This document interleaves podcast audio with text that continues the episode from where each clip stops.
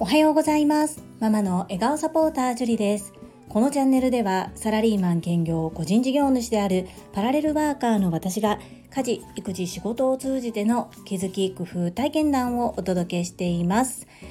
さて世の中は3連休の中日ですね。皆様は素敵な休日をお過ごしでしょうか？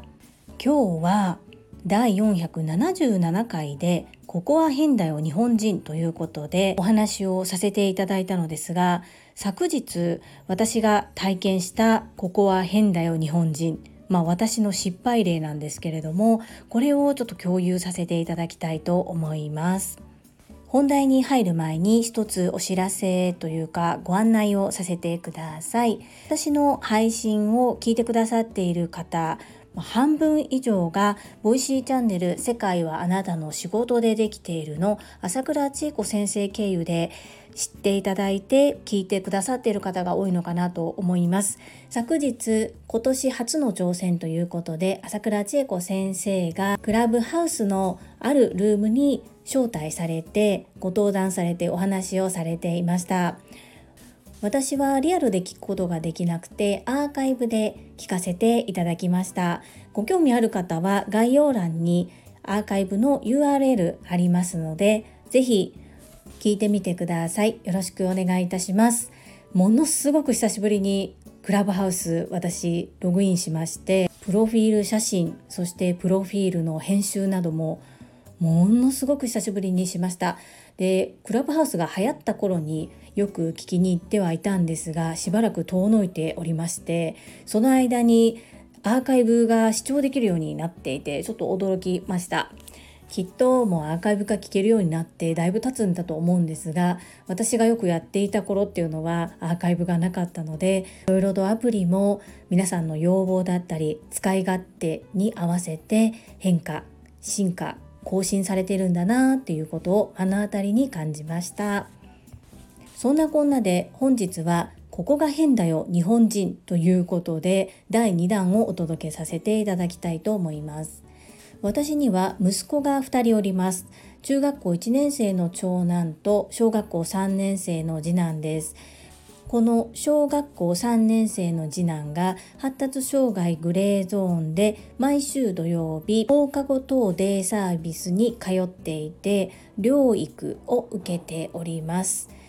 次男は英語が好きです。英語の音が好きみたいなんですがこの英語が好きなことにより小さい頃になかなか日本語が入らなくて本当にいろいろとあったのですがその中で今は月に3回ネイティブの方と会話をする時間を設けております。昨日は療育の後にネイティブスピーカーの方とま45分間お話をする日でした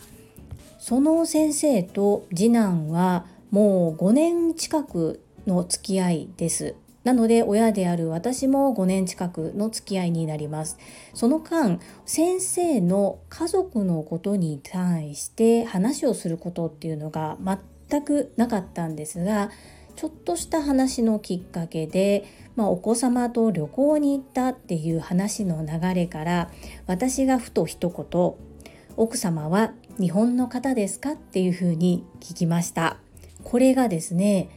ここが変だよ日本人の質問だったみたいでそっから僕はね樹のことが好きだから正直に思ったことを伝えるねっていうふうに言われてそこから話を聞いていくとどうやら特に日本人の中でも女性は僕が結婚しているということを知ったら奥様は日本人ですかと聞くと。それがものすごく差別を受けているような感覚になるというふうにおっしゃいました。その理由っていうのは人は皆同じ。どこで生まれていようともどの地域で生まれようともみんな同じなんだっていう考えがあるそうです。なので奥様が何人だろうと関係ないしまあ先生からするとそこにこう土足でずかずかと入り込まれている感じがしてこうプライベートな空間にそこまで足を踏み入れられるのは感じが良くない。プラスこの質問を何度も何度も何度も聞かれる言われるたびにこうものすごく差別を受けているような気持ちになるというふうに教えていただきました。そっか何気ない一言で相手にはそのように聞こえるんだなと思ってごめんなさいというふうに謝りました。そしてなぜ私がそれを聞いたのかっていうこともお話をさせていただきました。日本に住んでいる外国の方に対して日本人が思うことそれはどういう経緯で日本を好きになったのかどういう経緯で日本に住むことになったのか。そしてやはりお相手パートナーの方が日本人なのかそうではないのかっていうところはやはり気になるところですっていうことを正直にお伝えしました。すると奥様がどこの国出身かということは最後までお話はされなかったんですけれどもニュージーランドで空手に出会いそして空手の試験を受けるために日本に来てそして日本がとても好きになりそして日本に住むことになったということを教えてくださいました。私が知りたかったのはそこ。なのにもかかわらず、まあ、奥様が何人なのかっていう質問の仕方をしてしまったことでま相手に不快な思いをさせてしまったなと反省をしております。もしこの配信を聞いておられる方で仲良くなった外国の方その方のまあお相手について聞く時の聞き方ですね。ここを本当に気をつけなければならないなと私は感じましたので日本に住みながら外国人の方と接点を持つっていうのはこのように何か習いに行ったりしない限りあまりない機会かもしれませんですがそういう場面に出くわした時相手はどう感じているのかっていうことをこの私を通して知っておいていただきそして頭の片隅に相手はそのように受け止めてしまうんだということを少し気に留めていただけたらなというふうに思います。私はものすごく反省をしました。そしてそれだけたくさんの方にいろいろ言われてきたんだなっていうこともとても痛感しました。このまあプライベートの領域にどこまで入っていくのかっていうのは、まあ、親しみを込めていろいろとお話聞いてみたいなっていうところもあったりするんですが人によってやはり快な思いをしてしまうこともあるっていうことを改めて感じました。そして正直に私に伝えていただけたこと本当に心から感謝でした。私の親友韓国人のミンジョンも日本と日本人が嫌いとはっきり私の目を見て言いました。でもあなただからこそあなたが好きだからこそ本当のことをはっきり言うねっていうふうに言って言われたのでなんだかねこの先生に、まあ、樹里のことは好きだから正直に言うねっていうふうに言われた時にそのもう20年近く前の友達との韓国人の友達との会話がこうフラッシュバックしましたね。一瞬頭が真っ白になりました。あちゃーやってしまったということなんですがこれもこの方が私に対してはっきり言ってくださらなければ一生私は知ることなく同じことを海外から日本に来て住んでいる方に対して投げかけていたかもしれませんので今気づけてよかったなというふうに思います。皆様の参考になれば幸いです。それでは本日もいただいたコメントを読ませていただきます。第477回異文化交流ここが変だよ日本人コメント返信にお寄せいただいたコメントですミッキーアットグローバリストさんからです。サイゼといえばミラノ風ドリアですな。楽しい配信ありがとうございました。ミッキーアットグローバリストさん、はじめまして。コメントありがとうございます。初コメントいただき、そしてフォローまでありがとうございます。このお話は、この配信の中で、テニバカさんと高橋明さんがサイゼリアのミラノ風ドリアについてお話をしてくださってるんですがそのことについて書いてくださったのかなというふうに思います。そして本当にこれたまたまの偶然なんですけれどもミッキーアットグローバリストさんがコメントこの異文化交流についてコメントをいただいたその日に私はこの収録でまた異文化交流というか外国人とのやり取りの中で気づいたことっていうのをお話しさせていただいているというね本当に不思議なご縁だなというふうに感じております。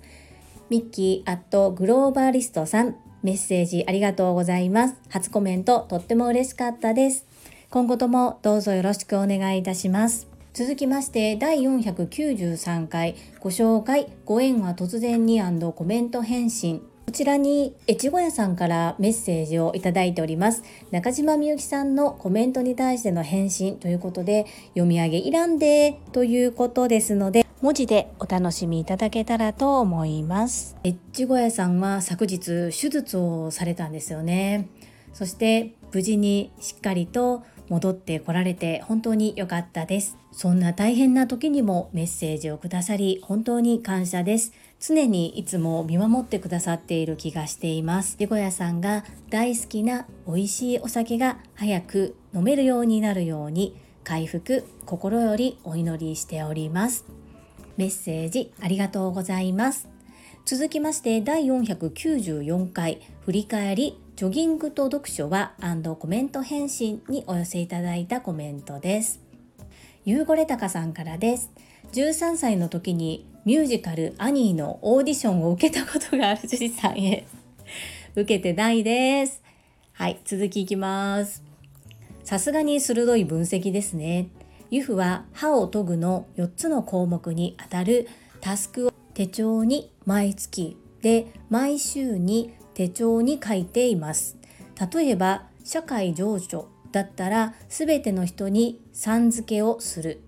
精神だったら7つの習慣を読み直す。肉体だったら7時間以上睡眠をとる。知性だったら本2冊以上読む。みたいな感じです。で誰が興味あんねんって感じやね。坂井谷道さんのスタイフが思った以上のハイペースでアグレッシブに配信されていることに感謝して、ゆうこれたかさんメッセージありがとうございます。ミュージカルアニーのオーディションは受けてないですよ。私ね、いろいろと苦手があるんですが、特にダンスは全然ダメですね。そして手帳の活用術ねオリジナルで手帳を作られているぐらい本当にこだわりを持って手帳を使っておられるっていうことと先日7つの習慣このことについて手帳に記載をしているっていうふうにおっしゃったのできっとそうなんだろうなというふうに思って話をしてみました。やっぱりそうですね。みんなめちゃめちゃ興味あると思います。教えてくださりありがとうございます。そしてそうなんですよ。坂谷道さんのスタイフ。毎日配信されてる上に内容がですねこう普段 Facebook や Instagram などで拝見しているお仕事の面の坂谷道さんとはまた違って内面のお話をされているので坂谷道さんのお人柄そしてお仕事の裏話のようなことが聞けてとても素敵な配信だなと思って聞かせていただいています。メッセージありがとうございます。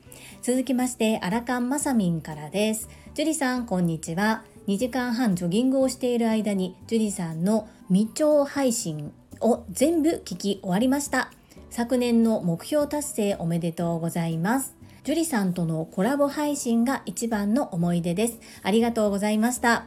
コラボ配信の後フォロワーさんが増えました。樹里さんの影響力すごい。30分ジョギング習慣も続けていると知りとても嬉しいです。私は週に1回休息日休む足の日ですね。休息日を作ることにしました。休養もトレーニングです。今年もよろしくお願いいたします。まさみんメッセージありがとうございます。コラボ配信本当に楽しかったですよね。初めてとは思えないぐらいでトレイルランニングやマラソンのことも聞かせていただいてとっても嬉しかったです。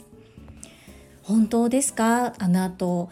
まさみんの配信を聞いてくださる方が増えたんですね。それはとっても嬉しいです。30分ジョギング習慣続けておりますが2時間半ジョギングって私の5倍ってことですよね。本当に尊敬です。もうまさみんを見ていると自分がその還暦を迎えた時にまさみんのように元気でいられるように今から体力をしっかりつけていきたいなそんな風に思いますそして私の配信もたくさん聞いていただきありがとうございます。続きまして、たまみさんからです。樹里さん、こんにちは。目標の振り返り大切ですね。私も鴨頭さんの配信を聞いて、そういえば目標を意識するのは年始ぐらいで、後半にはすっかり忘れてるなとハッとさせられました。おかげで昨年は一番大きな目標は達成することができました。今年も忘れないよう定期的に振り返ります。たまみさんメッセージありがとうございます。そうなんですよ。念頭には高々といろんな目標を欲張って立てるにもかかわらずもう1月終わる頃にはいっつも忘れてるんですよね。そのことに鴨頭さんが気づかせてくださいました。なので自分でやるってなるとなかなかしにくいので、まあ、週に一度もしくは月に1回でもこうしっかりと皆さんの前で公言したり実際にどうなっているか進捗を伝えることで自分も落とし込みができればいいなそんな風に感じておりますたまみさんもよかったらぜひ行ってみてください。メッセージありがとうございます。続きまして石垣島のまみさんからです。ジュリさんこんばんは石まみです。さて、カモさん方式の目標振り返り会ありがとうございます。カモワードを聞いてテンション上がりました。樹里さんがおっしゃる通り皆さんの前で公言することってとっても大切ですよね。これからも定期的な振り返り会で樹里さんの頑張りを聞かせてくださいねせーのいいねマミピー、いつもメッセージありがとうございます。そして、カモさんでテンション上がってくださってとっても嬉しいです。はい、定期的な振り返り会を行ってまいります。そして、自分も進捗素直に受け止めて修正すべき点そのまま突き進む点新たに追加する点を明確にして前を向いて進んでまいります。こうして聞いてくださることとってもありがたいです。マミピーいつも本当にありがとうございます。せーのいいね。続きましてともちんさんからです。ジュリさんジュリストナンバー6のともちんです。樹里さん、私のスタエフの紹介を朝倉先生が Voicy 内でしてくださったのをいち早く教えてくださりありがとうございました。朝倉先生にご紹介いただき、とても驚きましたが、すごく嬉しかったです。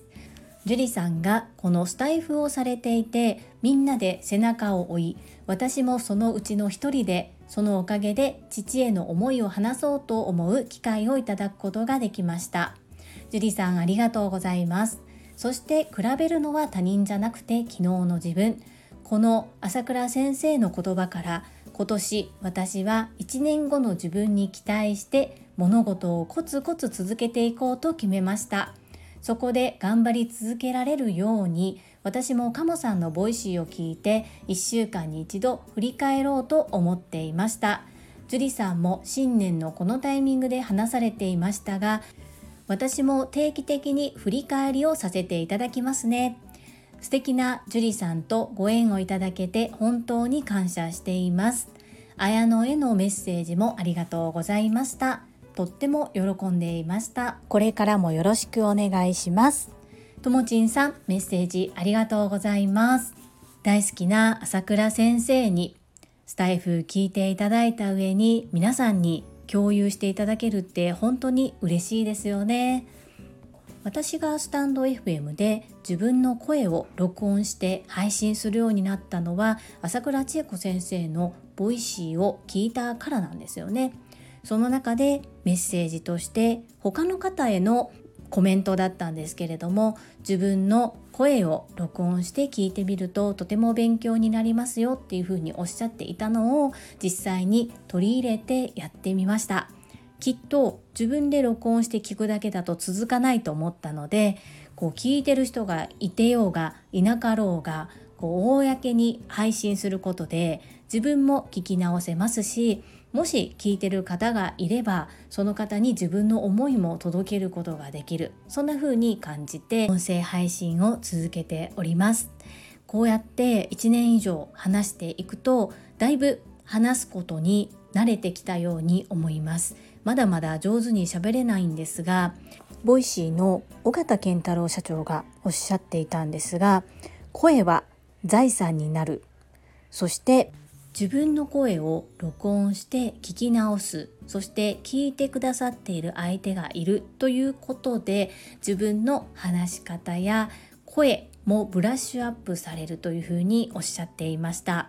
ただ他の SNS ブログやインスタグラムなどに比べてフォロワーさんがなかなかつきにくい。というところがやってみたけど続かない方が多かったりなかなかこう普及しないところだっていうふうにもおっしゃっていました。これについてはいろいろと仮説を立てて実践行動されているキングコングの西野昭弘さんもおっしゃっていました。なのでこのねすごい方々がおっしゃっていることを頭の片隅に置きつつ聞いている人が仮にいなかったとしても自分のために続けると決めて配信を行っておりますそして今でこそ私は TSL の塾生ですがもともと塾に入る気は全くなくそしてずっと Voicy のリスナー朝倉千恵子先生のファンとしてVoicy を聞かせていただく中で私が一つ気づいたことがあるんです。それは朝倉千恵子先生が一番嬉しいことそれは塾生の活躍なんですよね。なので塾生が新たな挑戦をされていたり塾生が活躍されているシーンを見つけたら私はすぐ朝倉千恵子先生に連絡を入れます。朝倉千恵子先生がそれをどう受け取るかどうかは分かりませんしその後どうされるかもご自由なんですけれども私が知ったからにはお伝えする。それを熟成になる前からずっと続けています。そしてずっとずっとコメントがほぼない状態で私は配信を続けてきたのでコメントをいただけることのありがたさっていうのもものすごくよくわかりますし逆に配信をして反応がないことの寂しさっていうのもよく分かっているつもりです。なので新たな挑戦をされた塾生の方がいたら朝倉千恵子先生にも連絡しますし私も積極的に聞きに行っていいねやコメントをさせていただくようにしています。やっぱりそれがあるかないかでモチベーションも違ってくるかなと勝手にまあこれも勝手なお世話なんですけれどもそのようにさせていただいています、まあ、できない時もあるんですが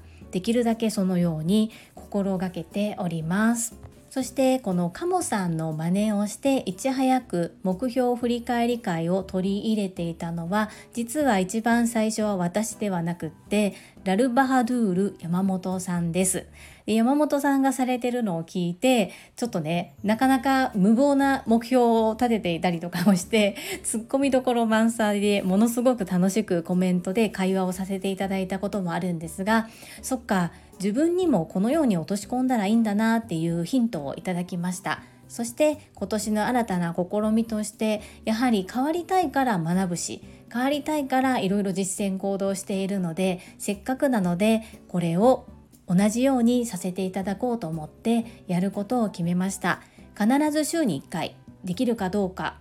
まあ、やろうとは思うんですけれども、まあ、これね聞いていただいてる方も今となってはいるので自分の話ばかりするのもどうかなと思ったりもするんですけれども昨日みたいな形で目標の振り返りプラスアルファ皆様にためになるお話っていうのをさせていただくことで継続的に振り返り会を設けたいと思っております。そしてともちんさん、あやのちゃんとのコラボ配信おめでとうございます。一番やりたいことなのにもかかわらずなかなかこう家族のまあね、理解も得られない部分もあったりで苦しかったのではないかなというふうに想像します。ですがきっとお母さんの頑張っている姿勢そしてお母さんが本当にやりたいことっていうのが綾乃ちゃんに通じたのではないかなというふうに思います。これからも今ともちんさんが書かれていますが私もどうしても他人と比較しがちになります。その時はこの朝倉千恵子先生の声を思い出して比べるのは他人とではなく昨日の自分とだよっていうふうに自分で自分を言い聞かせてそしてやはりいきなり飛躍っていうのは難しいので何でもできることからコツコツ続ける。これを一緒に行っていきましょうね。ともちんさん決めたことを決意表明してくださってありがとうございます。私も勇気と元気をいただきました。こちらこそ今後ともどうぞよろしくお願いいたします。はい。いただいたコメントは以上となります。皆様本日もたくさんのいいねやコメントをいただきまして本当にありがとうございます。とっても嬉しいですしものすごく励みになっております。心よりお礼申し上げます。ありがとうございます。最後に一つお知らせをさせてください。タレントのエンタメ忍者みやゆうさんの公式 YouTube チャンネルにて私の主催するお料理教室ジェリービーンズキッチンのオンラインレッスンの模様が公開されております。動画は約10分程度で事業紹介自己紹介もご覧いただける内容となっております。概要欄にリンクを貼らせていただきますのでぜひご覧くださいませ。それではまた明日お会いしましょう。素敵な週末をお過ごしください。ママの笑顔サポータージュリでした。